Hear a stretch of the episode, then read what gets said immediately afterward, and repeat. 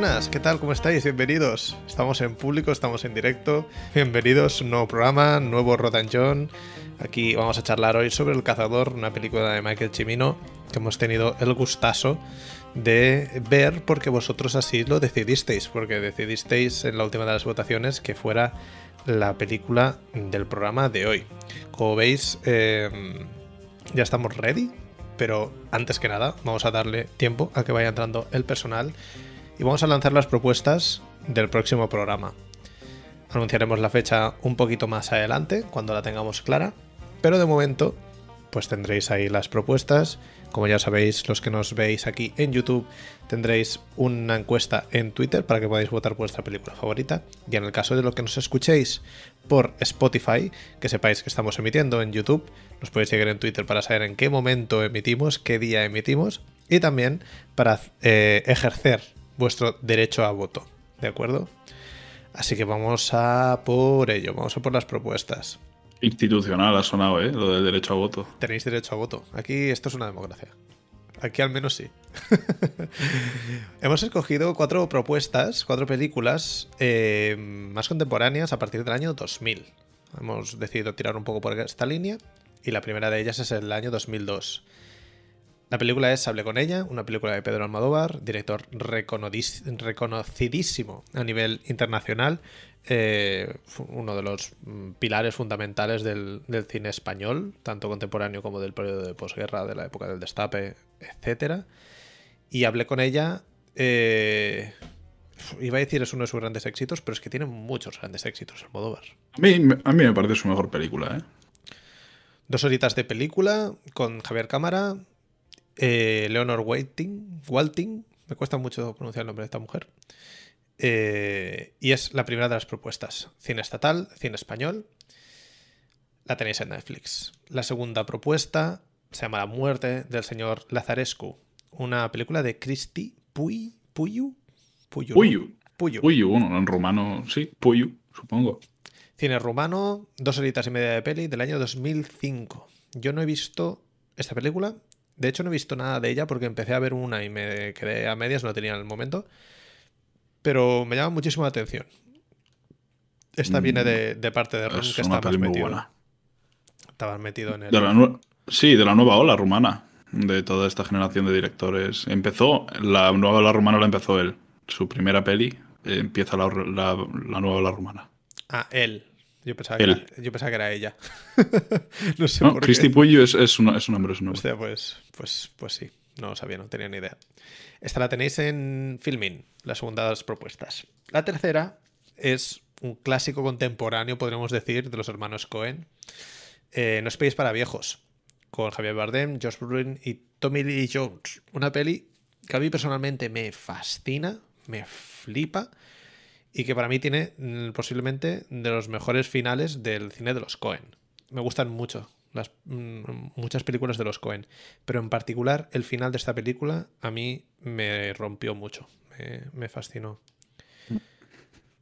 Y por lo que tengo entendido, a ti también te, ha gustado a mucho. Mí me, a, mí, a mí me encanta, a mí me encanta. Yo creo que es, eh, entre Fargo y esta estaría mi, mi peli favorita de los Cohen. Es difícil decidir, ¿eh? Una, una peli de los Cohen.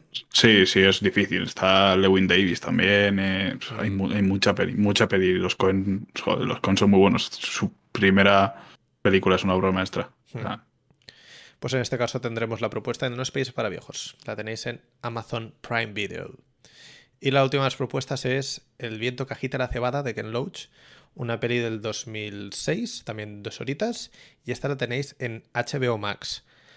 Como veis, hay absolutamente de todo. Esta vez, la verdad es que hay... En, en Flixolé también creo que estaba, y en Movistar Plus. Exacto. Ah, por si no tenéis HBO. Si no, si tenéis dudas, eh, muchas de las propuestas eh, en, en, Filmin os sale dónde están, porque nosotros estamos poniendo aquí estas plataformas, pero seguramente lo que dice John la podéis encontrar. En Letterboxd, en Letterboxd o en el Just Watch las, las podéis buscar. Pues ahí las tenéis. Mm, la casualidad es que hemos pillado todo dramas, pero muy diferentes es que todos. Es que la vida es un drama. vale, este, este, programa se va a llamar así. Es que la vida es un drama. Porque es, que la vida es un drama. Es que encima vamos a hablar de, de esta peli de Michael Chimino que, que, tela, tela marinera. Pero bueno, no avancemos mm. acontecimientos. Lo dicho, tenéis en HBO o donde sea. El viento que hacia la cebada de Ken Loach, Un Space para viejos de los hermanos Cohen, La muerte del señor Lazarescu de Christy Puy, Puyo, Puyo, lo que sea. Lo llevo muy mal esto. Y hable con ella de Don Pedro Almodóvar. Así que recordad que cuando se acabe el programa subiremos la encuesta, podéis entrar, votar y, y haremos lo que vosotros digáis. Vosotros mandáis. Sí, sí. Por aquí están comentando la Guapis, cine español, ojalá. Siempre hay, aquí en este canal se apoya mucho, mucho el cine estatal. Siempre, siempre intento meter cositas de cine estatal que tiene muy mala, muy mala fama. Porque sí, por el motivo que sea. Pues este año ha sido increíble en el cine español. ¿eh? Sí, O sea, sí. una de las mejores pelis del año, me parece, Espíritu Sagrado, de Chema, de Chema Ibarra, que es una locura. De hecho, llevamos muchos años de cine tremendo, ¿eh? Yo, Sí, yo sí. soy muy. Sí, lo- yo soy muy defensor de Carlos Bermud en particular, pero Mm. hay muchísimos cineastas potentísimos ahora mismo. Sí, sí, sí. Lo que pasa es que muchas veces la promoción se la lleva la peli mainstream, ¿no? Como en cualquier Claro. país. Sí, Pero no hay que indagar mucho. Tenemos una cartelera española increíble. Exacto. Y estoy esperando, con unas ganas tremendas, poder ver la última peli de Carla Simón. Yo también. Tengo unas ganas Yo también. increíbles. Aparte la rodaron aquí, a, a nada, a- a menos de 20 kilómetros de Lleida. Y seguro que es un peliculardo, seguro. Hombre, eh, un oso de oro no lo gana cualquier peli. Eso, eso lo digo ya desde el inicio. O sea, espectacular. Así que nada, dice Umbla que ya tiene clara el- su votación, pues te la guardas y después clicas ahí al botoncito. Vamos a arrancar ya, porque hoy, hoy toca hablar del cazador. Una película de Michael Cimino. Me río, me río porque, hostia, me ha dejado un cuerpo de mierda esta película que hacía mucho tiempo que no me encontraba yo tan mal después de acabar una peli. Es una película de Michael Cimino. Michael Cimino es uno de los directores que hablábamos en el último episodio de esta nueva ola de cine norteamericano, eh, cine estadounidense, que también trabajó como actor, me parece recordar, Chimino, mm, creo que no tiene ni un crédito de actor. ¿no? No, Ah, coño, es que no, no. hay un actor que se llama Michael Cimino. Ah, eso ya no lo sé. Sí, Pero sí, sí. Michael Chimino, director, no ha trabajado nunca como actor. No, pues ahí es donde está mi, mi issue. Es que yo lo tenía eso en la cabeza y no sé por qué no, no tenía claro. Sí, sí, hay un actor que se llama Michael Cimino que ha hecho cuatro pelis, pero ninguna me suena. Pues no, no. El director, Michael Cimino, eh, es uno de esta horda que comentábamos del nuevo cine norteamericano que por lo que sea no acabó de petarlo tanto a nivel mainstream, a nivel comercial, con como por ejemplo Scorsese o Coppola. Hay una razón de peso, ¿eh? que luego hablaremos del por qué no. Vale, pues si tú la conoces, maravilloso. Sí, Eh, Pero bueno, es, es el director de Didier Hunter, El Cazador, que es una película que tuvo muchísima repercusión. Estoy leyendo por aquí que en el Oscar, de los del 78 se llevó mejor peli, director, mejor actor de reparto para Christopher Walken, mejor montaje y mejor sonido. O sea, de todas las nominaciones, solo perdió cuatro. Es que tenía, tenía nueve nominaciones. Sí, hay, hay que tener en cuenta de que es la primera película sobre la guerra de Vietnam que se adelantó, ya lo comenté en el podcast anterior, se adelantó a Apocalypse Now y esto fue un shock, aparte de que la peli es una obra maestra, eh, fue un shock muy, muy grande también para todo el mundo. La peli costó 15 millones de dólares y recaudó casi 50. Qué salvajada. Y sin contar la inflación del- de, la época. Claro, claro. Y luego en los Globos de Oro ganó el premio al mejor director y en los BAFTA la mejor fotografía, el mejor montaje. La peli tiene un reparto para agarrarte y, y no soltarte de la silla. A mí en particular, Meryl Streep en esta película me ha dejado muy, muy roto. No, no sé por qué no me imaginaba que pudiera hacer un... No es que no me imaginara, pero me ha sorprendido el papel tan sensible que tiene y que con lo poco que sale, eh, hostia, a mí me, me tenía hipnotizado. Más, más que Christopher Walken, te puedo llegar a decir. No sé por qué, ¿eh? Pero me ha atrapado mucho su personaje. Y el personaje de John Cazale, creo que es. John Ujú. Cazale es el. Exacto, John Cazale, sí. Sí. Hostia, me daba mucha rabia este hombre. Sí, hay una, pues hay una cosa, hay una cosa muy curiosa con la peli. Aparte de que, bueno, creo que el, personaje más atormentado de todos eh, sería Meryl Streep, aparte de, de, la, mm. de, la, catarsis de Christopher Walken. Eh, Meryl Streep es una mujer que desde el principio de la película vive en desgracia. O sea, su padre le pega, vive como esclava, como esclava de su padre. Es durísimo. Cuando se, cuando se van a ir a Vietnam, se quiere ir ella a vivir a la casa de, de Walken y de, y de De Niro. Hmm. Y es una, es una mujer que vive sola, trabaja, o sea, eh, todo mal. Y hay que tener en cuenta, con contexto, ya que hablas de John Cazale, el gran John Cazale que solo hizo cinco pelis o cuatro o cinco pelis, todas ganaron el Oscar a Mejor Película. Hostia, eso no sabía. Eh, sí, eh, murió muy joven y era pareja de Meryl Streep. Estaba, Meryl Streep estaba súper enamorada de él y murió, murió en sus brazos en, durante el rodaje o justo poco después del rodaje de esta peli. Estaba con un cáncer muy terminal en, en esta película ya. Hostia puta. Sí. Madre mía, no tenía. Sí, sí, o sea, eh, ya, ya, el drama de, de por sí de, de, esos personajes, y yo, yo sé que John Cazales sería como el más. el más niño, el más hmm. inocente de todos, ¿no? Hmm. Pero, pero sí, entre ellos dos también había esa, esa cosa en el rodaje. Pues súper interesante todo eso que, comentas. Y aparte, pues eso, Robert De Niro, Christopher Walken, yo creo que son los protagonistas prácticamente de la historia. Em, vamos a empezar por el principio, porque se, me hace una montaña, eh, la verdad, hablar de la peli. A nivel de resumen, para quien no la haya visto, eh, es una película que habla de tres personajes, tres amigos, de toda la santa vida. Eh, que la película, una cosa interesante es que te planta ya como en medio de la acción, o sea, no, no hay ninguna previa ni nada, o sea, son tres personajes, tres amigos, que, que uno de ellos se va a casar, porque al día siguiente se van a Vietnam. Y, y, aparte dice, pues vamos a hacer una al día siguiente, me parece que se llevan, o al otro, no, Es el fin de semana, creo que salen de trabajar el viernes, se casa el viernes, el sí, el sábado y el lunes se van. Y el domingo salen de caza, que es el como el... No, sí, sí, ¿no? Sí, después de la boda. Puede sí, ser, sí, es después de la boda. Sí, sí, sí, sí, sí. Em, y es como... Es, es, como la guerra, o es como un evento muy traumático cambia su percepción de la vida, cambia su relación y cambia la relación entre ellos y entre los que llegan a volver. Con la gente que se ha quedado ahí en el pueblo. Em, básicamente es ese, el resumen a nivel de sinopsis, para que nos entendamos.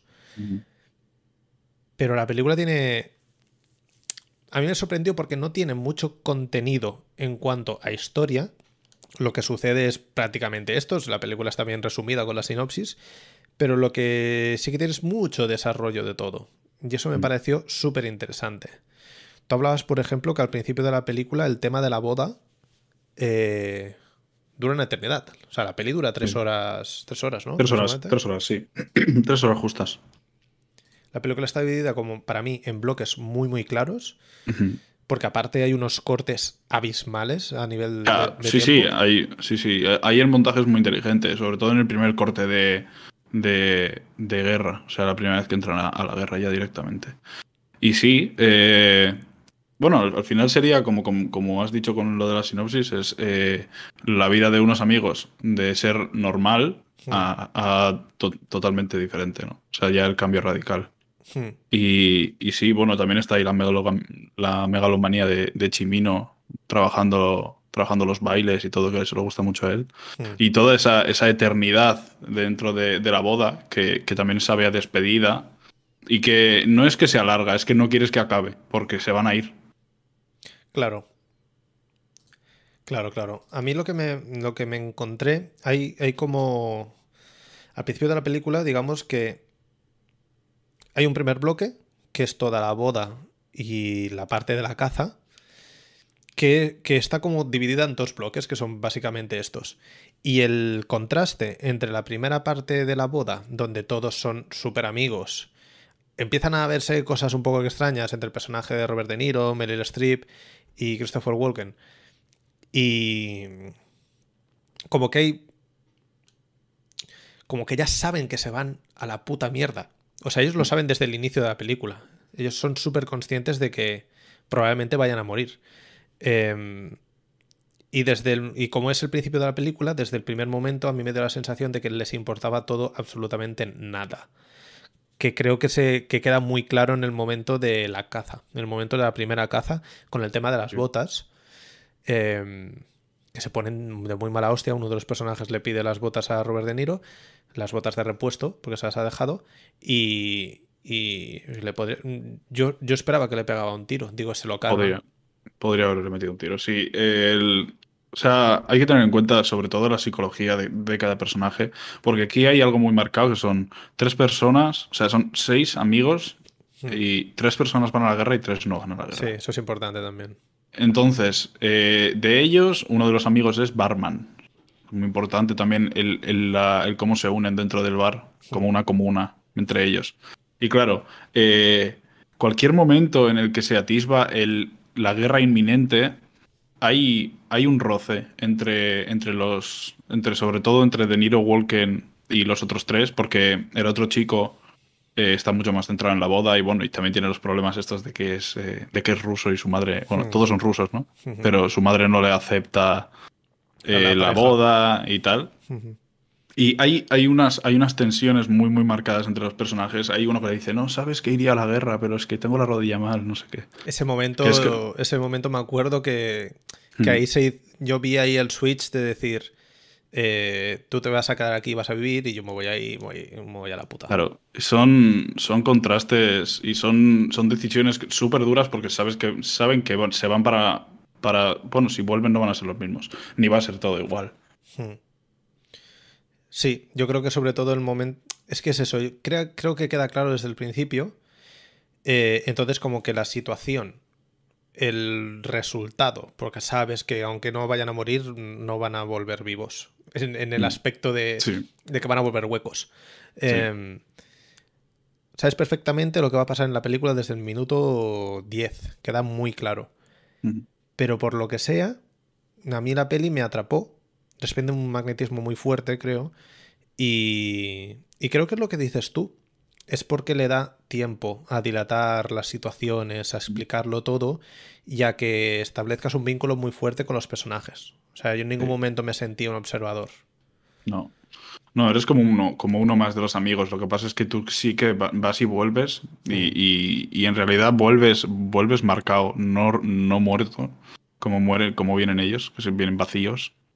Pero, pero sí que sí que vas y, y cambias, ¿no? O sea, a mitad de la película tú también cambias. No eres capaz de asumir eh, que, que, que, de- que su realidad se haya resquebrajado cuando tú ves una.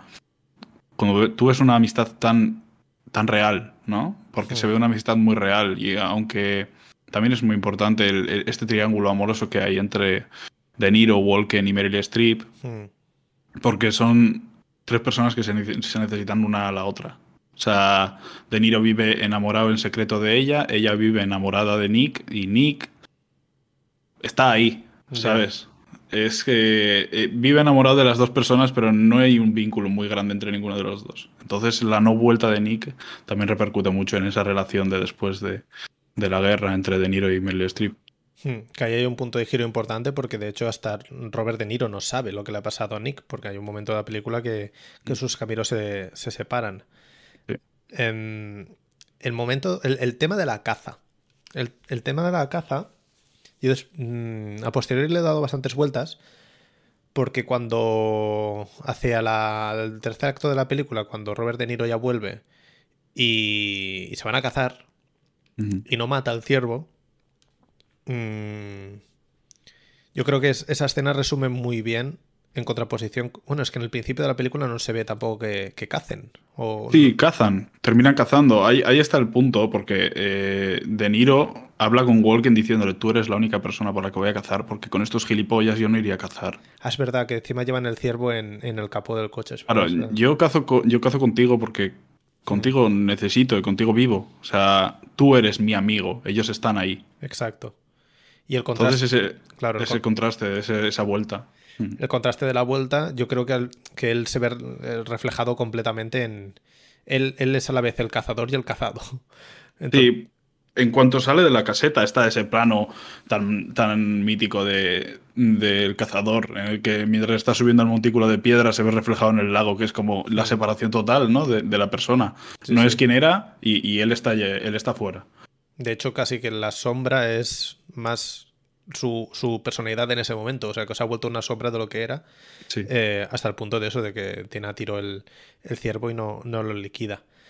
Eh, el tema de la guerra. El tema de la guerra yo creo que es importante en la peli, es, es el catalizador para todo lo que sucede, pero hasta cierto punto es... No está, no está. O sea, lo que hablábamos antes de, eh, de empezar aquí a, a, emitir, la guerra como tal no es tan evidente. Yo, no. yo he comparado un poco esa peli con Apocalypse Now en cuanto a la sensación eh, que me ha dejado a mí el pozo a posteriori, pero no tiene nada que ver, porque aquí no ves el drama de la guerra, no ves, eh, no ves la guerra, ves los chavales que vuelven de la guerra y la relación que tienen sobre todo ellos a nivel personal. Es una historia como muy, sí, muy específica. Son ellos. Sí, son ellos, porque a ver, hay que tener en cuenta que también eh, si, si Chimino hubiese querido eh, retratar de verdad la guerra, se habría separado de ellos. Claro. Y, y, y, el conflicto bélico comienza cuando Robert De Niro está solo en, en un lugar en el que hay, eh, hay gente que están, que están matando civiles Mm. y, y, es el único momento en el que le ves solo y al de pocos minutos ya aparecen sus dos compañeros. O sea, eh, la guerra son ellos, la guerra es el... Es, la guerra es el cómo se separan ellos, ¿no? O sea, la, la, bronca interna que tienen y, y, la, y psicológicamente cómo se destruyen entre ellos. Porque, como tal, tiros hay pocos, bueno, Sí, pero- es un poco relativo, Bueno, hacia el porque final, pero- juegan sí. un poco a la ruleta rusa. Pero tiros hay pocos. Lo que están es debatiendo entre ellos y entre su, entre su propia moral, Hmm. ¿no? De ahí también el, el conflicto ese de, de dejar al, al- al otro amigo que está totalmente aterrado. Uf, es, es- buah, madre mía, es que todo eso. Eh, yo creo que. A mí una de las cosas que más me ha sorprendido son los, la- las elipsis tan salvajes que hay. Hay como los, lo que decíamos, ¿no? Los tres, los tres bloques grandes. Cuando, cuando se casan y van a cazar, toda la guerra y cuando vuelven. Y eso que la guerra hay una gran elipsis dentro del mismo conflicto. Exacto. Pero la primera elipsis a mí me impresionó mucho, tío, porque no me la esperaba para nada, para nada. Digo, vamos a ver el proceso de cómo llegan, cómo, cómo van a darle al tarro, de dónde nos estamos metiendo, no hay vuelta atrás, todo el peligro. Mis cojones, desde, No. desde, desde que están en el coche a punto de cazar o, o por ahí casi, corte y te plantan ahí como en esta especie de trinchera que comentabas. tú. Sobre todo es el cambio ese de la felicidad a la guerra, ¿no? O Es sea, están, vol- salvajada. están volviendo con el coche eufóricos, Sí, sí. con el ciervo en el coche, gritando, y es pum, corte directo y un salto temporal enorme. La guerra, pura guerra. Tal o sea, cual, ¿eh? Robert De Niro haciéndose el muerto para que no le maten. Es increíble, es Y increíble es, ese y es una- esa, es- esa también, esa comparación con el, con el ciervo, ¿no? Que está casi en la misma posición. Exacto. Sí, sí. Bueno, sí, es como una especie de, de comparativa por composición, pero es que aparte el, el corte es tan seco, tío. Es, es muy seco. O sea, es ruido de repente, ¿no? Euforia y boom. Sí, hélices, bombas. Y, de ahí entonces la película empieza a evolucionar. Y me sorprendió que la película solo tome de la guerra el momento, entre muchas comillas, o el, o el grosso, eh, lo que toma es eh, cuando están reclusos, cuando están eh, a punto de, de morir eh, por el juego, por la caza. Ahí pasan a ser ellos los ciervos. eh, y lo, lo que decía aquí Ana en el chat, que la frase de los ciervos se matan de un solo tiro es muy impactante y cobra muchísimo sentido con el tema de la ruleta. O sea, Sí. solo hay una bala para ti. Te puede tocar ahora o te puede tocar en el siguiente turno, pero te va a tocar. Mm. Y como el enemigo juega mucho con, con eso. Hay una guerra psicológica ahí muy, muy heavy. Y. Y me di cuenta que cuando estamos en esta escena, ya los personajes ya están rotos. No ha habido ningún tipo de evolución. O sea, había una evolución, obviamente, pero no hemos visto toda esa caída a la locura que, por ejemplo, sí que está en Apocalypse Now. Eh, Aquí directamente te los plantan que, que dan miedo. Sí, yo creo que sobre todo ese, ese punto gordo de inflexión está en, en bueno, en la, en la boda de, de Sam. Sam se llamaba, no me acuerdo. Mm. Es el personaje que menos me interesa en general. Sí. Eh, ese, la, la boda de- del chaval, cuando están bebiendo la, la copa y hace un, el- el- creo que es de los pocos planos detalle que hay en la película. a todos os saldrá bien si no se os derrama una gota. Pum. Mm. La gota en el vestido. Y el plano de Y detalle es clarísimo. Claro, el plano de detalle, ¿sabes? Gota en el vestido, plano de detalle. Nadie se ha dado cuenta. y, él, y, cuando van, y cuando van a la guerra es el, el único que, que, de verdad está muerto. O sea, sí está. O sea, es, es una, es una barbaridad cómo ha cambiado tanto. O sea, es que no es la misma persona ya en, pocos días lo que hayan estado en guerra. Sí, sí. Yo creo que los personajes que se les ve más la evolución. Aunque ya Robert De Niro ya se le atisba que no está tampoco muy, muy para allá. Eh, son el de Christopher Walken y, Robert De Niro, que son tampoco también los que toman las riendas. De hecho, en ese momento están los tres personajes. Sí, están los tres personajes que a uno lo cogen y lo meten en esa especie de, de jaula dentro del agua lleno de ratas. Em, a morir. Pero los otros ya están en modo supervivencia, ¿eh? O sea, tenemos que tirar para adelante. O sea, el enfoque de, la película también en, eh, son ellos dos. O sea, la única casa que se ve es su caravana en todo momento. O sea, todo, todas las cosas que ocurren son en la caravana. La única casa diferente que se ve, la habitación de Ángela después de volver de Vietnam. Pero no hay una casa diferente que se vea, aparte de bueno, la de Meryl Streep al principio. Pero todo se centra en ellos dos, ¿no? Que son los que vivían juntos también. Bueno, que es lo que dices tú, que entre ellos es donde está la relación de amistad poderosa de verdad. Los otros son como amigos de, de situación, de gente que, que te encuentras en la vida. Pero son ellos dos, son los que son amigos al mil por cien. O sea, nadie, nadie vuelve a la puta guerra para salvar a un colega si, si no es alguien muy importante en tu vida. Que este ya es el final de la película, pero bueno. Por aquí nos comentaba Nico es exactamente esto, que por cierto, hasta luego Nico, que vaya muy bien, que nos verá luego a posteriori. Eh, decía que es increíble el nivel de contraste de esta película entre la primera parte y la segunda. Yo creo que es este el mm. corte que estábamos hablando. Sí, sí. Que Nico dice que es lo que hace que este film sea algo gigantesco.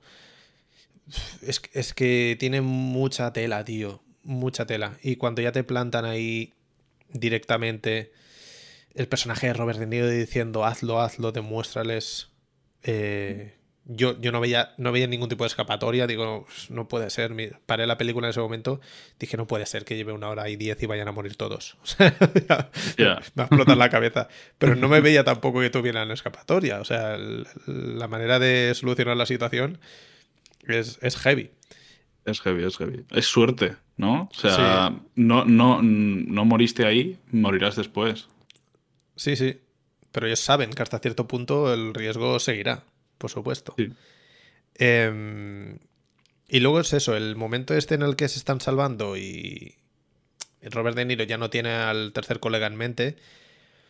Hostia, me, me, me, hacía definir mucho al personaje, ¿sabes? Me, hacía posicionarme mucho contra él. Y, y para mí pensaba, hostia, ¿en serio he hecho una película de un hijo de puta? Donde el protagonista va a ser un hijo de puta. Luego, por suerte, se, lo, lleva también. Es que yo, yo entiendo en, posición a él. O sea, lo ve muerto. O sea, es que lo ve. Ve que no pueden hacer nada por él. Solo si se salva como mucho, pero él lo que estaba pensando es en las dos personas que están cabales, ¿no? ¿Cómo arrastras un cadáver en vida? Sí, porque el otro está desconectadísimo ya. Claro, en cuanto le salvan, luego se volca por él, se tira del helicóptero a por él. O sea, es una persona que, que, muere por sus amigos. Lo que pasa es que no quiere que si un amigo está muerto, muera el otro. Exacto. O sea, yo creo que ahí está su punto. Exacto. Que de hecho, al agua caen los tres. No, Christopher Walken se lo llevan. Eso, Christopher Walken se, lo, llevan, y el otro se parte que no quiere que, mm. no quiere que se lo lleven. Exacto. Y el otro cae y se parte las, se parte las piernas. Exacto. Y, De Niro cae detrás suyo y lo recoge y se lo lleva hasta no se sabe ni dónde, porque hay una elipsis enorme desde de ahí. Y se lo llevan dando hasta la, hasta la urbe, hasta que le pueden llevar al hospital. O sea, mm. le salva la vida, salva la vida a dos personas. Se lo lleva al coche y luego Robert De Niro se queda, se queda solo.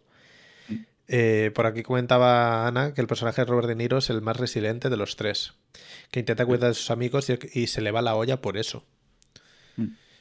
Sí, yo creo que es el único que hasta cierto punto tiene un punto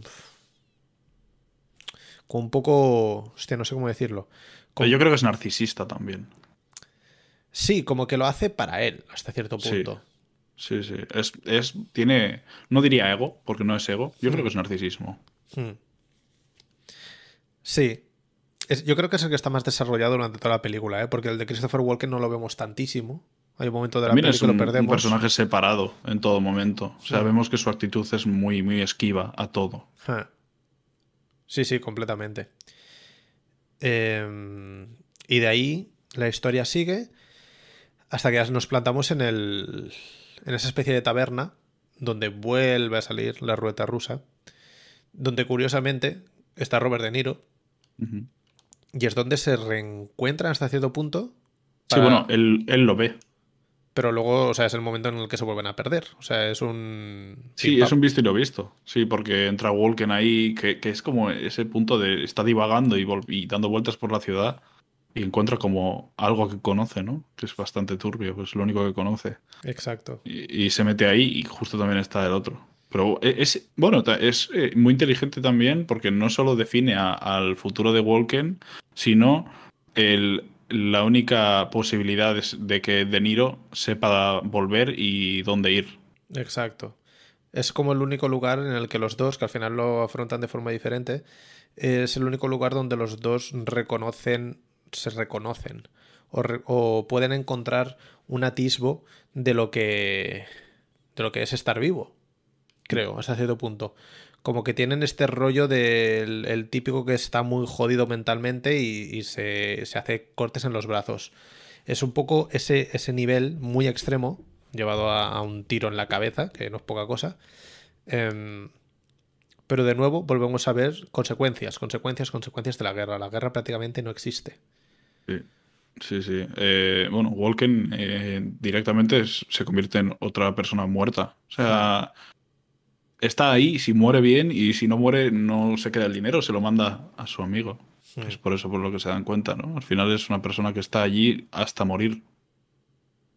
Y, Sí, sí. y muere, y muere frente a, frente a su amigo. Pero, pero está allí a morir, nada más. Entre esta. en- entre el final de la película, que es cuando Christopher Walken se pega un tiro delante de su amigo, es una locura. Que esa escena, madre mía, en esa escena hay muchísima tela. Eh, entre esta escena que estábamos hablando y esta última, hay un lapso de tiempo en el que Robert De Niro vuelve. Y una de las cosas más interesantes de cuando vuelve es. Para mí, es cuando el. Cuando el taxi tira recto. Cuando no Sí. frena. Cuando no frena. Porque sabe que ahí ya no hace nada. Sabe que ahí no pinta absolutamente nada. Sí, sobre todo es en, en el, en el montaje. Es Chimino hace un, un plano al welcome y directamente a la, a la cara y un cambio de cara y dice tira para adelante. Sí, sí. Porque no, porque es que es como si no hubiese vuelto. Eh, Él, él siente, yo, yo noto que él siente que si no está Nick, él no ha vuelto. Sí, sí, sí. O sea, una parte de él se ha quedado allí en Vietnam, pero es que aparte, no ha- es lo que dices tú, no ha vuelto entero. Una parte suya se ha quedado allí. Eh, y tampoco sabe, en ese momento él no sabe exactamente lo que ha pasado con Nick. No, no, no, no lo sabe, no lo sabe. Pero ve un welcome y cree que yo entiendo no, que no quiere ninguna celebración cuando no ha vuelto con sus dos amigos. Claro, claro. A partir de ahí se potencia más la relación entre Meryl Streep y él. Eh, hay una frase muy heavy de Meryl Streep en ese momento que dice: eh, Quédate a dormir o algo así, así nos podremos consolar. Mm. Que, que, hostia, me, me- me dio un poco duro porque ella entiendo, entiendo lo que quiere decir para ella misma. eh, pero me di cuenta exactamente de esto que decías tú ahora. O sea, de que él está jodido porque no ha vuelto eh, su, su amigo. Y ella Y- lo y ella- sabe. Bueno, y ella también porque no ha vuelto Nick. O sea, hay que tener en cuenta de que Nick le pidió matrimonio justo antes de irse a Vietnam. Claro, claro. Entonces, ¿Sabes? Y, y ella esperaba a Nick. Él, es, es un poco chocante cuando entra De Niro por la puerta y ella se pone contenta, pero cambia la cara, ¿no? O sea, pensaba que traerías a Nick. Dice, Exacto. Pensaba que traerías a Nick. Y es como, joder, él también nota, ¿no? O sea, ya, ya que él tiene ese pozo encima, que, que además la chica que le gusta a él, de la que está enamorado, diga que no ha vuelto tu- su amigo. Pero que ella está enamorada. Exacto. Pero que ella hasta cierto punto me da la sensación que, que acepta que, que De Niro pueda ser un parche ahí. Pareja, sí. Que De Sí, pero un parche, como has dicho. El problema es que sería un parche, que no sería. Ni Claro. él se sentiría ya cómodo, ni ella estaría cómoda. Yo creo que se consolen entre ellos. Claro, yo creo que al final el, triángulo amoroso en ese momento se descarabaja porque no deja de ser un triángulo. O sea, la figura de Nick, eh, aunque la historia entre De Niro y Meryl Streep fuera imposible, era importante para mantener esa relación. O sea, esa relación no existe sin, sin la piedra que es, que es Nick en la relación. Es Nick, sí. Eso es. Y es, y es bastante heavy ver cómo bueno, pues, pues sigamos, ¿no? Tienen como esta cosa de, pues la vida sigue, pero hay muchos peros. Qué importante es tener buenos actores en esos momentos, ¿eh? O sea, ¿cómo, cómo llevan en la espalda la película mm, la relación entre De Niro y, Meryl Streep? Es una barbaridad. A mí me parece solo, solo ese paseo de ir hasta el supermercado hmm. entre ellos dos, de que son casi incapaces de hablar entre ellos, Sí, sí. O sea, ahí hay una, hay una complicidad. Mm, o sea, es dolor, es puro dolor. ¿eh? Y como Robert De Niro va caminando y va saludando a todos aquellos que se, que se encuentra, pero, pero ves que pero es que no está contento. O sea, he, vuelto, he vuelto solo, eh, no he conseguido traer a mis, a mis amigos y, y hemos perdido la guerra, que es algo importante. ¿Todavía eh, en ese momento habían perdido la guerra ya? Él lo sabe. Yo no sé si había. sí, eso sí. No sé si a nivel histórico termina la guerra. Porque no creo que no termina, ¿eh? Porque hay un momento en el que entran. Cuando entran en la tienda en la que están. en la que trabaja ella. el tipo ese que se le acerca y le dije, les estamos machacando o algo así. Mm, sí. O sea, que tienen el punto de vista de que ellos están ganando la guerra. Y él no dice nada. Él se queda quieto, como un puta, porque él sabe que la guerra está perdidísima. Sí, es como se lo vendió Estados Unidos también. Claro, a nivel histórico y luego que para él ha perdido la guerra, porque ha perdido a, su, a, su, amigo y ha perdido una parte importante de, su vida. Mm, y de ahí entonces cuando se entera que Nick sigue vivo, pero no sabe dónde. Bueno, en realidad viene desde una cosa doble, ¿no? Bueno, también hay que tener en cuenta de que eh, son tres amigos rusos en Estados Unidos. Tres amigos rusos que combaten por Estados Unidos. O sea, ya lo deja bastante implícito ahí Chimino lo que, lo que es la, el antibelicismo de la película, ¿no? Aparte del mensaje que tiene. Pero, pero sí, lo que pasa es que llega con sus otros amigos al bar y se da cuenta de que Sam está vivo. Sam era. Joder, estoy con el nombre, tío, de verdad. Eh, Steven. Steven. No Sam, Steven. Y que Steven está vivo. Steven es el personaje de, de Christopher. El que se casa.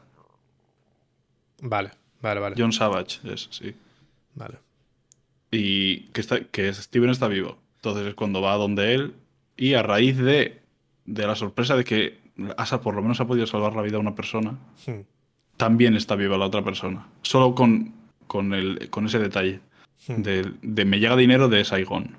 Exacto que en ese momento ya te empiezas, ya, ya puedes encajar un poco de piezas y dices, este tío se ha, se ha perdido ahí, se ha perdido en el, en el, en la ruleta. Y qué, qué humor más cabrón tiene Chimino, ¿eh? Lo de mi mujer me manda calcetines. Hostia, sí. estaba, yo hundido en la película y me salió y me salió una risilla. Dije, me cago en la puta. Es verdad, es verdad, es verdad. Bueno, ves. Sí, mira, aquí entra el dinero, mi mujer me manda calcetines cada, cada dos semanas. Y dices, joder, macho, de verdad. Ves cómo ellos acepta. Bueno, ese personaje en particular acepta mucho su. su situación, pero sabe que tampoco no es su lugar, porque cuando se lo lleva después al, al pueblo, él no quiere. Él dice que no encaja. Y es bastante irónico que lo diga. Eh, cuando le faltan las dos piernas. Y de la forma que lo dice. Dice, no, no, I don't fit there. Como, como, como una cosa física. No, no quepo, ¿sabes? Sí, sí, sí. Eh, lo que pasa es que eso trae un dolor colateral también. Su mujer es, está en shock. No puede hablar. Claro, claro. Es la que está encastada en, la, que tiene. en la cama, ¿no? Claro.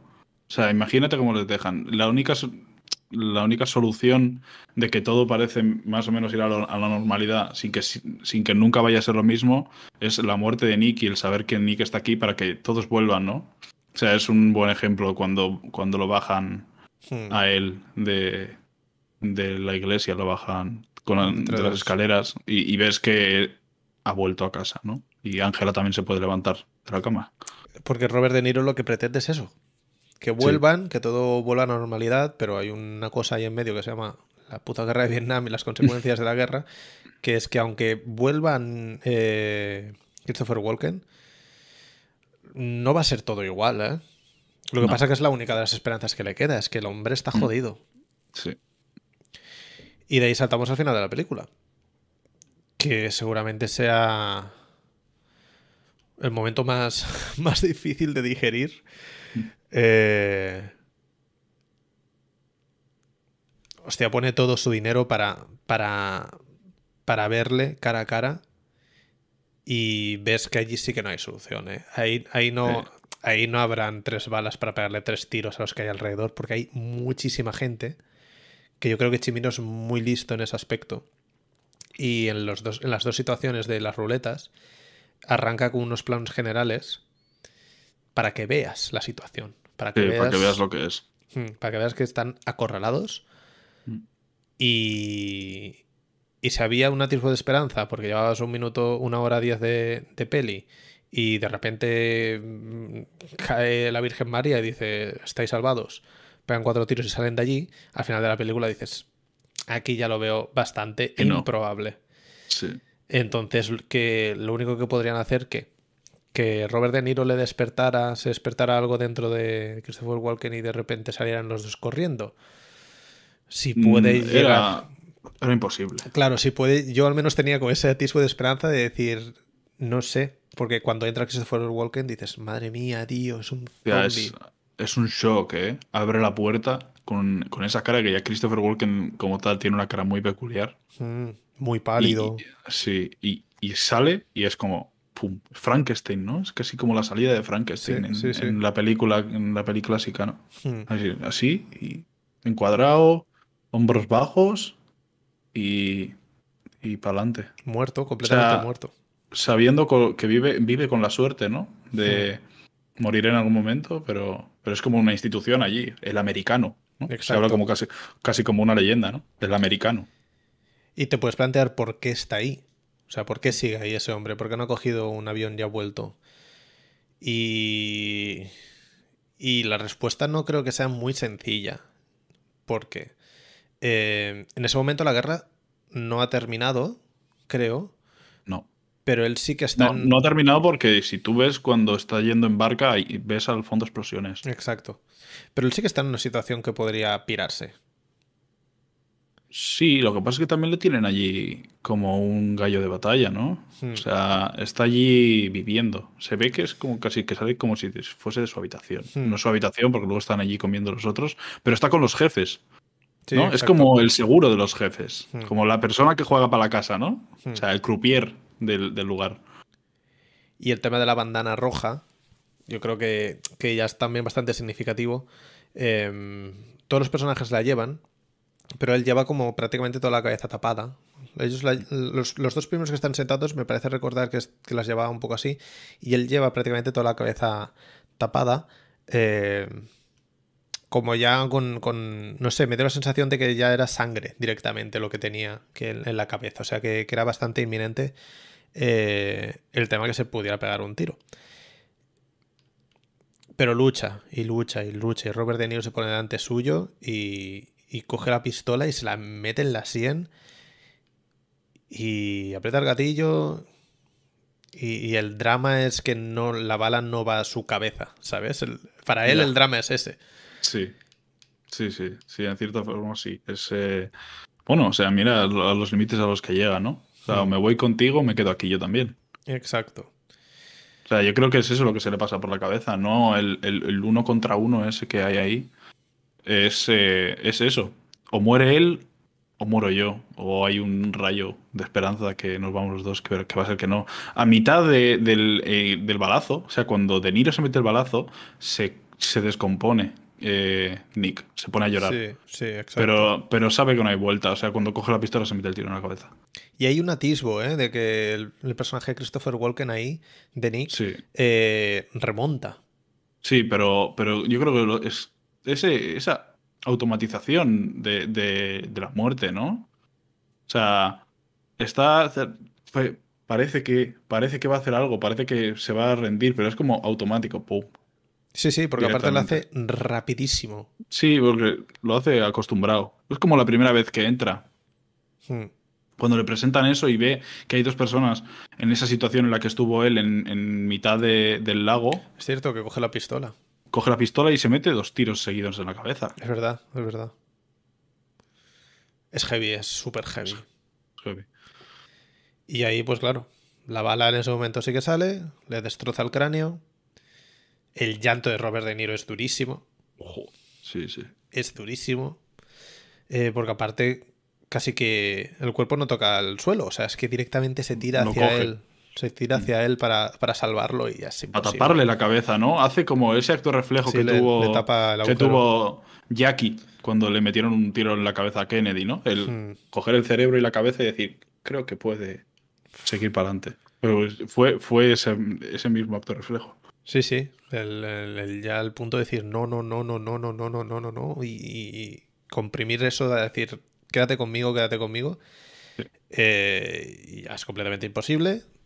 Se llevan el cuerpo a Estados Unidos. Le hacen el. Otra elipsis enorme. Otro, otro corte sequísimo. Sí. Pero no tiene ningún tipo de piedad chimino con el público. Eh, es, es, todo jodido en la película. Y a partir de allí, el cierre. Que yo, mm. yo estaba pensando, ¿cómo coño van a cerrar esto? ¿Cómo van a cerrarlo? Y esa cena, tío. No sé si me. no sé si me es desayuno. Ese, exacto, ese desayuno. No sé si me rompió más la escena de, de, la ruleta o esa, ¿eh? O sea, es que cuando llegan ahí, que, que están todos en intimidad y son incapaces de mirarse a los ojos. Y unos silencios larguísimos. Totalmente incapaces. Y, voy yo a hacer los huevos, ¿no? Te ayudo. he traído más tazas. O sea, lo único que hay son preocupaciones por lo que no deberías de preocuparte. Hay una taza de más. Sobra una taza. Sí.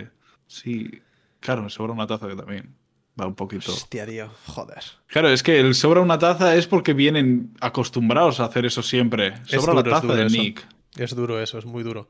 Y los huevos como los queréis, los rotos, huevos rotos, huevos revueltos. Luego me cago en mi puta madre, tío. de verdad. Sí, sí, sí, Y luego va a la cocina, le echa leche y, y se descompone ahí. Hostia, sí es El otro. Y dices, joder. Pero remonta, se pone a cantar. Y, todos cantan el God Bless America. Madre de la El God Bless America es. Hostia, qué buen final, tío. Y hay mucha gente que lo, que lo tildaba de propagandista la película. Pues al contrario proamericana. O sea, God Bless America en ese momento. de, una, de un grupo de amigos rusos. Perdona. Es que es lo único a lo que se pueden aferrar. Que tenga sentido la muerte de Nick, que el otro, que Sam eh, haya perdido las dos piernas y que Robert De Niro esté hueco y se haya vuelto loco. Porque en ese momento yo creo que ya sí que pierde.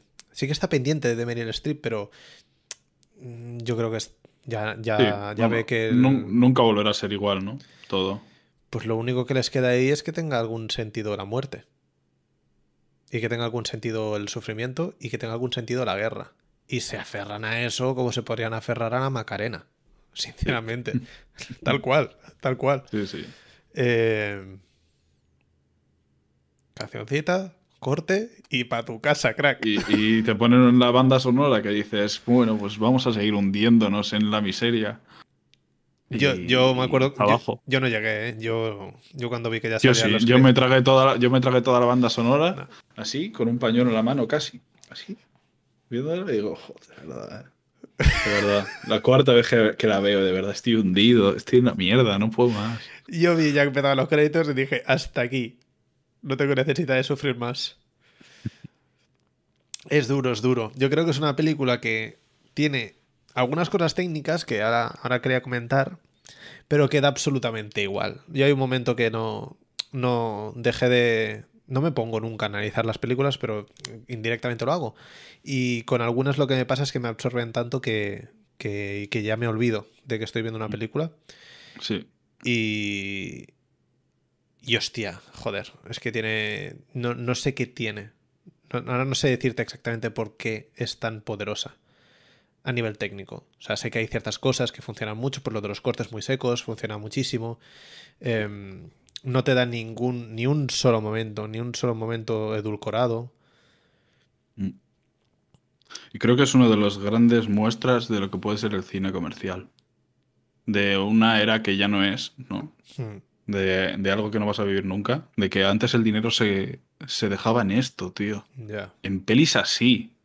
O sea, en pelis monumentales, Sí, que es como, gigantes. cine, es como cine de autor mm, heavy. gigantes, tío. Y esta peli era un puto taquillazo. O sea, y era, era el, el Spider-Man de. Igual, es muy exagerado, pero es como ese. Como el super blockbuster, ¿no?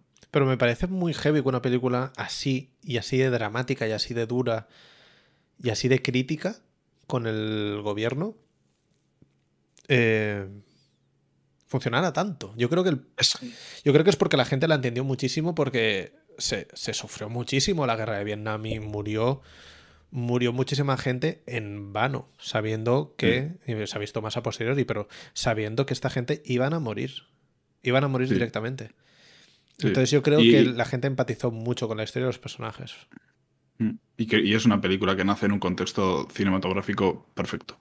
O sea, los 70 era semana tras semana una peli que, que igual decías que era mala, pero ahora en 2022 Ya. los 70 son una de las mejores décadas de la historia del cine y hay, eh, no sé, 50 obras maestras por año. Y no exagero. Sí, sí, sobre Y todo, todavía me quedan por, por ver un montón. sobre todo en Norteamérica, esa época fue una locura. Y...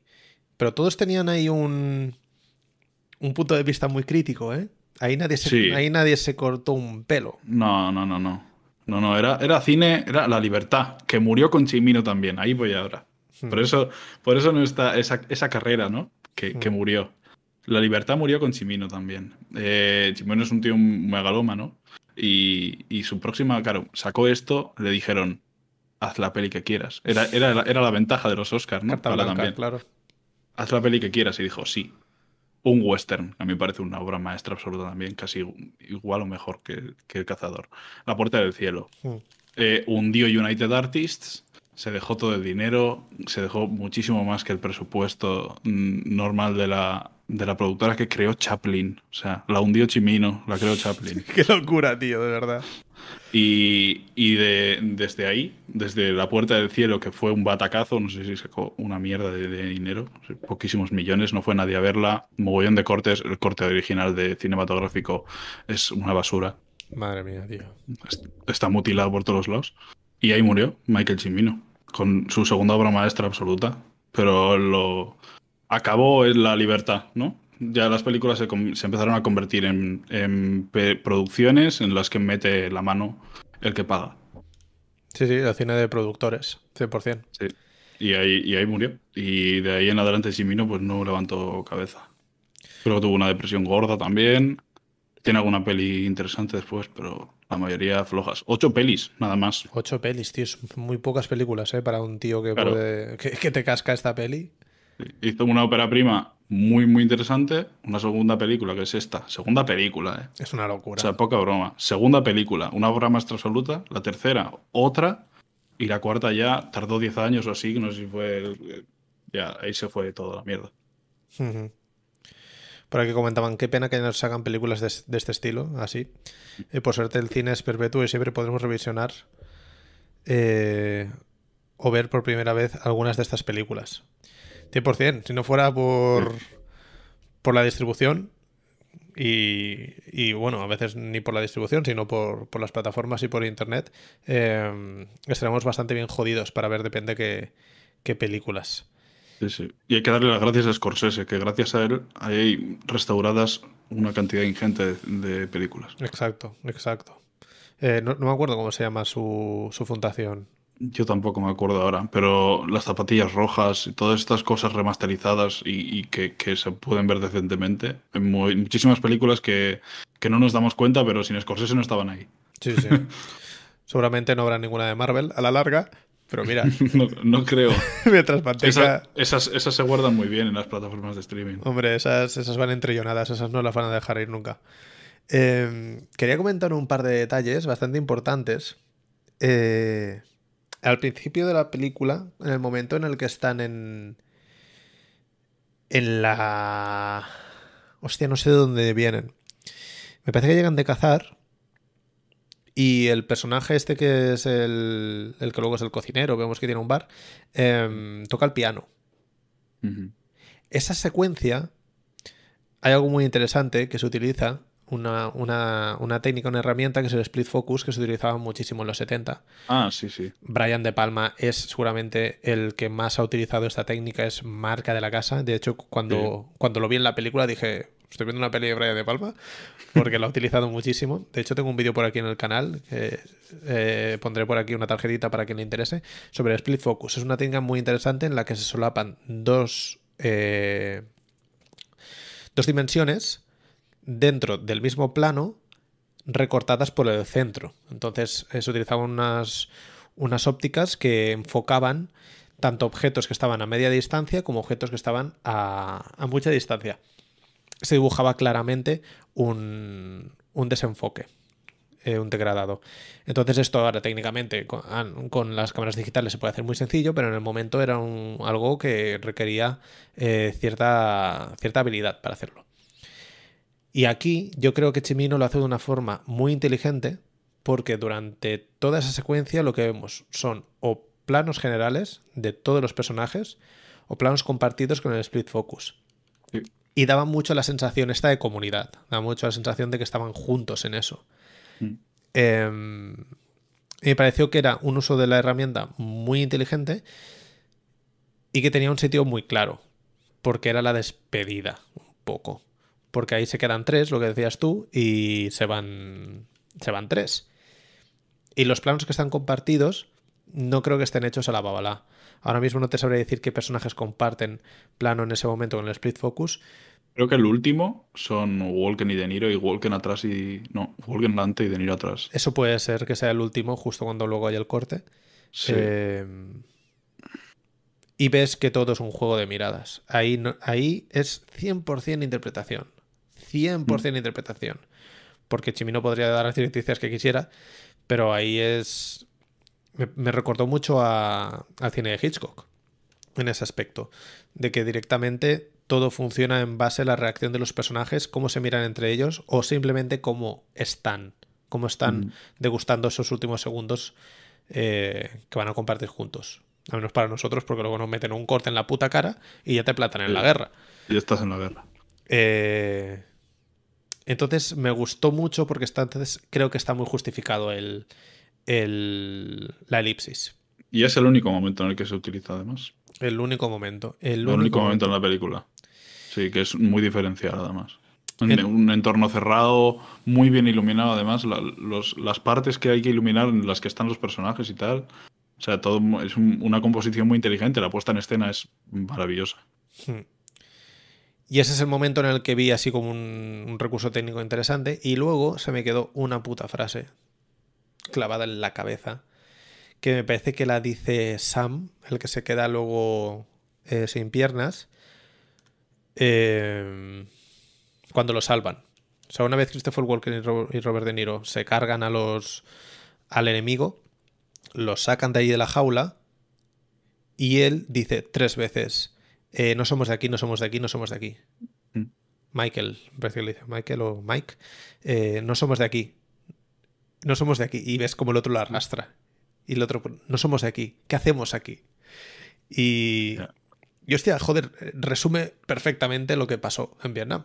Y, Sí. y lo que pintaban cuatro desgraciados allí, chavales joventísimos que se llevaron a la muerte A morir, sí, sí. Y que, es, su- es que la patria se queda en un término muy difuso ahí. O sea, que se... ¿Por qué no hay, por qué no hay patria? Claro, o O sea, yo, no, yo es que no veo patria ahí. Yo veo, veo mandar gente a, a la muerte. Es como, como lanzar un libro a la hoguera. tal cual. O sea, de- No sé, se va a ir quemando poco a poco y primero las esquinas de las páginas y luego entrar el fuego desde el centro. claro, O sea, no hay nada ahí. no sirve de nada el sufrimiento que tienen en ese momento. El sufrimiento de, de que les están obligando a ponerse una pistola en la cabeza, el sufrimiento de ver a sus amigos morir, el sufrimiento de estar ahogado con ratas, no sentir las piernas. Quiero irme a mi casa. El resumen es ese. Quiero irme a mi casa. No quiero Sí, irme es a que- Estados es que le Unidos. di- a que me- Es que le dice quiero irme a mi casa cuando está con las piernas rotas. Dice, no siento las piernas. las Exacto. piernas. Quiero irme a mi casa. es que Y las- le- entonces le, le coge al hombro y se lo lleva. Es muy, muy heavy. Ese momento yo creo que sintetiza muy bien eh, la sensación de, de la guerra, de esa guerra en específico. Eh, pero la sensación de que al final nadie va ahí porque quiere. Nadie va ahí porque quiere. Eh, estos chavales estaban muy bien, muy bien en su pueblo, de jajajejí, poniéndose Joder. arriba de alcohol y, y viviendo, viviendo la vida que les, que les toca vivir a. que nos toca vivir a todos. O sea, en el momento en el que. pues, Es que es una vida tan normal. Que aparte, ¿no? esto, O sea, que aparte esto está comienza la peli allí, comienza la peli en, en la, en los metales, Mm. eh, se van a tomar unas cervezas los Salen de la obra tranquilamente. O sea, es todo normal. ¿no? Pensilvania.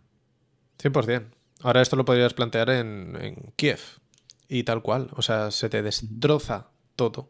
Porque ha habido alguien que ha decidido algo que conlleva que tú vas a pasarlo muy mal. Y en ese momento, hostia, mm, mm, se me mezcló un poco con, con Apocalypse Now en ese sentido. Y yo sé, lo de Vietnam fue una puta locura. ¿eh? Lo de Vietnam Sí. fue muy, muy salvaje. Sí, sí. Y luego hacia el final de la peli, eh, todos los, yo creo que prácticamente, es lo que dices tú, ¿eh? hay mucho desarrollo, pero también hay bastante contenido, por ejemplo en la boda, aunque dura mucho, pasan bastantes cosas o hay bastantes focos de, de acción. Pero Hay una cosa muy interesante en la boda, además, ¿eh? O sea, el- la entrada de del veterano. O sea, hay que tenerla muy en cuenta. Hay un veterano que entra en la boda. Vale. Un veterano de guerra que entra en la boda. Y, y el, está De Niro con, con sus amigos ahí. Y va como a avasallarlo. Ah, es verdad, es verdad. Hostia, claro, ese momento es súper crítico también, ¿eh? Y, y el otro está callado todo el rato. No dice, nosotros nos vamos a nosotros nos vamos a la guerra en, en- en dos días, no sé qué. Y él está callado y se toma un trago. Y De Niro se medio enfada con él porque no le hace caso. Mm. ¿no? Pero solo dice una frase. Y no me acuerdo cuál era. Porque no la dice en inglés tampoco. No, es verdad, porque la, la, la- la película mezcla bastantes idiomas. Sí, no la dice en inglés. Creo que la, y creo que la dice igual en vietnamita y todo. Mm. y dos frases y termina quedándose solo De Niro a un lado de la barra y el otro al otro lado de la barra. Que luego entran Y- los y- amigos. Claro, y después, después de, de que pasan las horas en la peli dices, "Tía, es que es De Niro, ¿no? 100%. Sí, sí. O sea, es el reflejo de lo que será después. Está ahí, el- vestido igual además. no sé qué- de hecho, Robert De Niro cuando vuelve lleva la boina, lleva todo el rollo. Todo. No se lo Y quita todo ni el para ir por la calle. Mm. Es verdad, ese momento es bastante clave. Porque Sí. el otro sabe a lo que van. Y, y estos yo creo que sienten ahí un pequeño atisbo de esperanza, decir, si este ha vuelto, nosotros también vamos a volver. Lo que pasa Y es que no saben cómo van a y volver. también le preguntan qué tal allí y tal, y el tío no abre la boca. No abre la boca, no dice nada. Ese momento es verdad que es, que es bastante significativo después. Mm. Em, pero lo que, lo que comentaba, aquí en la boda, pues eso, pasan cosas, hay mucho contenido, aunque se dilatan mucho los tiempos, pero al a partir del tercer acto, tío, todo, es, todo ese tiempo, todo, todo ese Mm. mascar los silencios, mascar todo el, toda la tensión de cuando están en la ruleta y luego a posteriori en el funeral, eso, tío, yo creo que ahí es cuando cuando demuestra que es una peli que está muy bien pensada, muy bien estructurada. El cabrón no mete un corte ni, ni pero ni, ni de o sea, no hace ni una puta elipsis. Ahí hace elipsis salvajísimas y luego el cabrón te deja en, la mesa, yo no sé cuánto debe durar la escena del, del desayuno, pero es Un es, rato. es larga, Un ¿eh? ratillo. Además creo que está en plano fijo.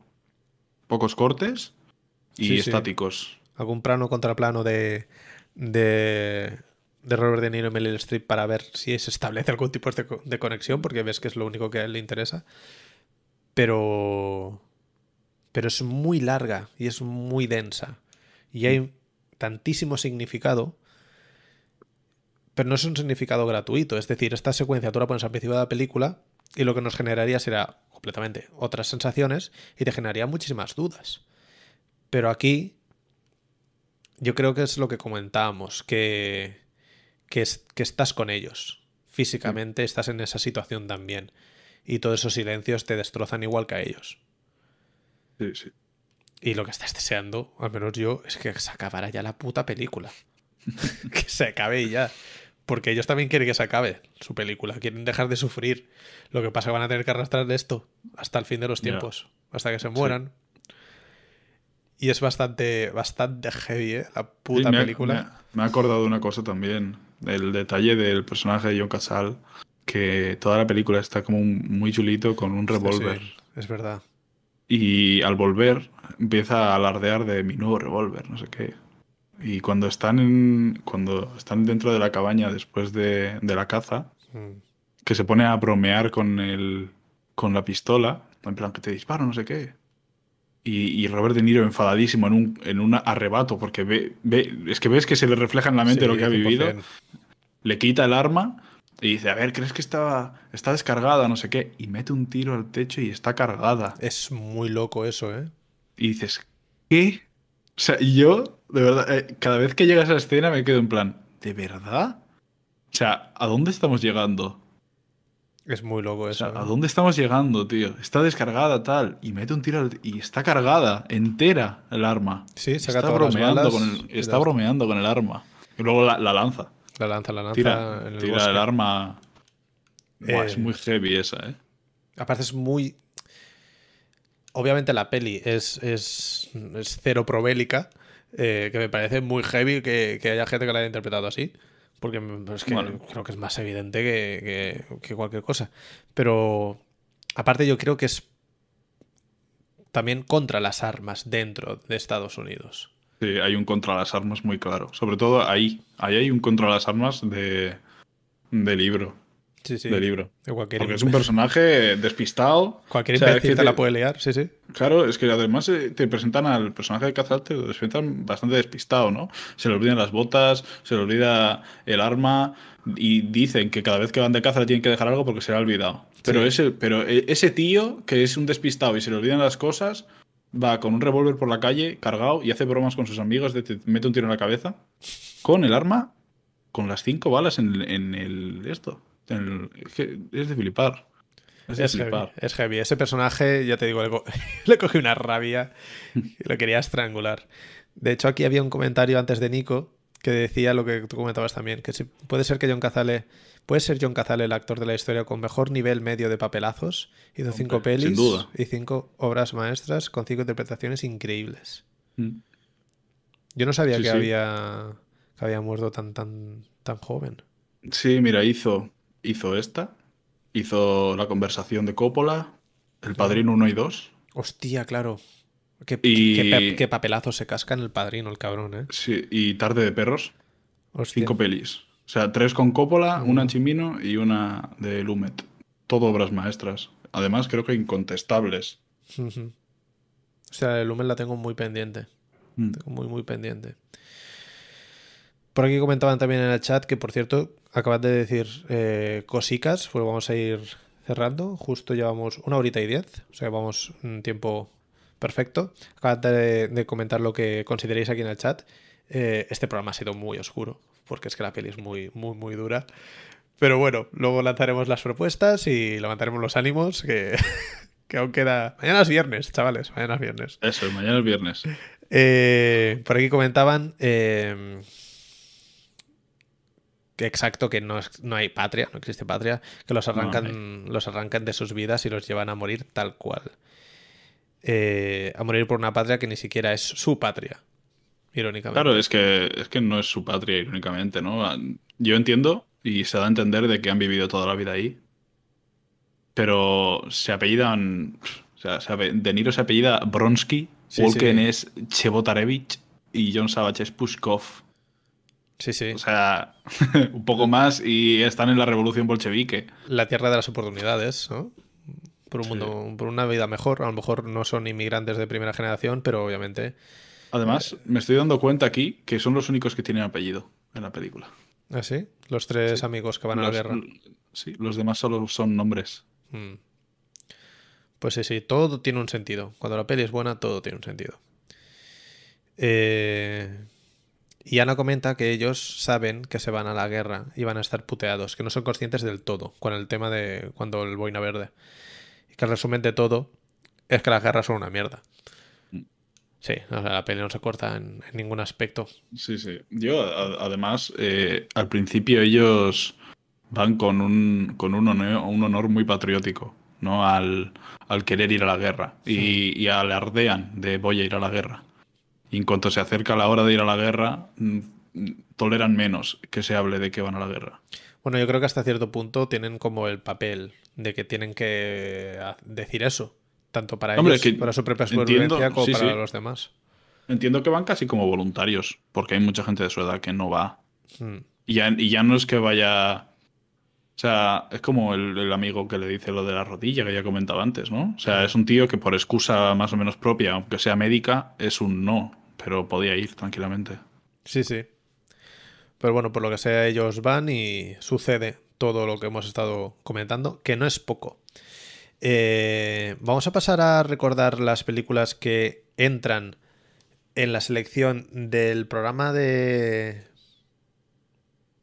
El próximo programa, que seguramente será después de Semana Santa. Diremos exactamente qué día. Eh, vamos a comentar aquí las cuatro propuestas que recuerdo, la gente de Spotify estarán en Twitter para que podáis votarlas.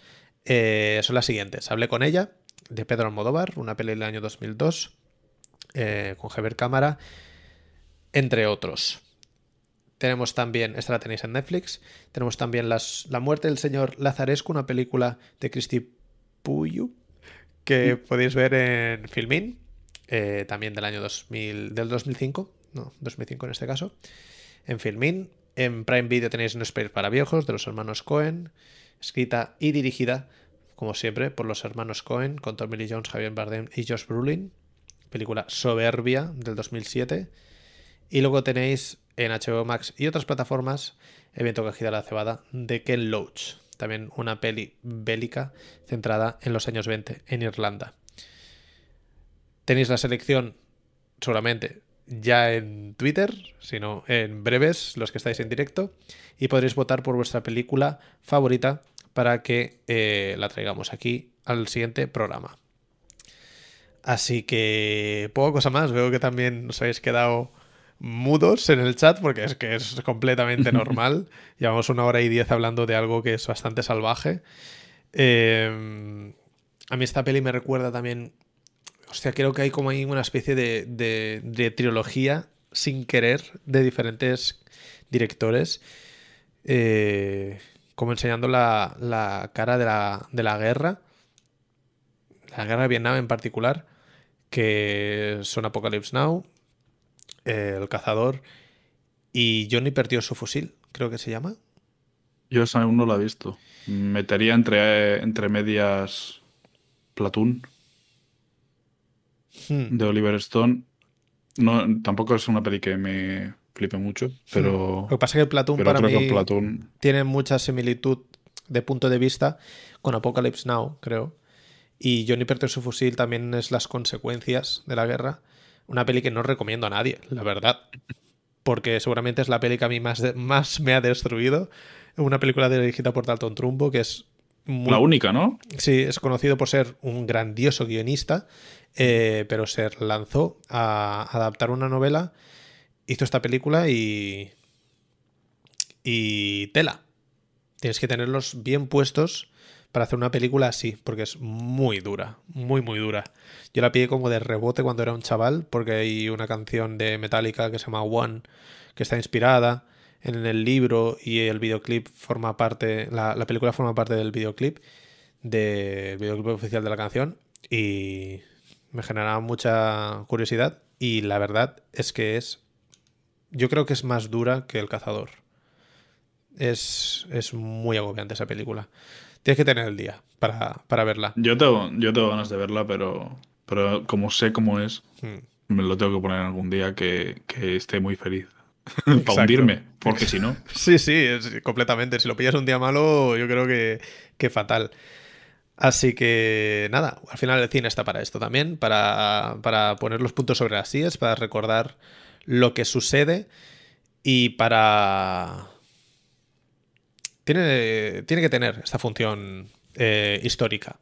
Y en este aspecto, Chimino yo creo que se saca el sombrero y no duda en ningún momento en apuntar a nadie y, a, señalar los dramas y los problemas que comportó la guerra de Vietnam en específico, que se puede extrapolar a cualquier guerra, hasta, hasta, hasta, las actuales.